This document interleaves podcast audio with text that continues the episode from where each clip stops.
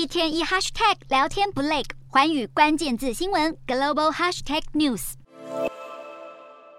民众高喊着抗议口号，与远处的安全部队剑拔弩张。伊朗头巾革命至今已经超过一百天，各地动乱仍持续。日前有大批民众聚集在中部塞米罗姆市抗议。却演变成严重的警民暴动冲突，导致一名安全部队成员遭到枪杀。官方表示，全国各地爆发动乱以来，已经有数百人被杀害，同时还有数千到上万人被逮捕。伊朗当局为了压制反抗者的声音，除了出动警察和部队暴力镇压抗议民众，执法单位长期以来也锁定许多重要的异议分子进行逮捕，包括知名的电影导演、演员或记者都遭受波及。伊朗一名新闻记者萨米米，二零二零年被控密谋不利国家安全而遭到逮捕。头巾革命爆发后，他曾经从狱中发出讯息，力挺这波抗议活动。而现在有消息传出，萨米米在被囚禁三年以后，终于获释。不过，伊朗当局打压人民的力道丝毫不减。有媒体报道，伊朗多位知名的足球队员，因为在一个男女混合的派对饮酒而遭到逮捕。根据伊朗法律规定，只有非穆斯林能够饮酒。此外，和异性共舞也是违法行为。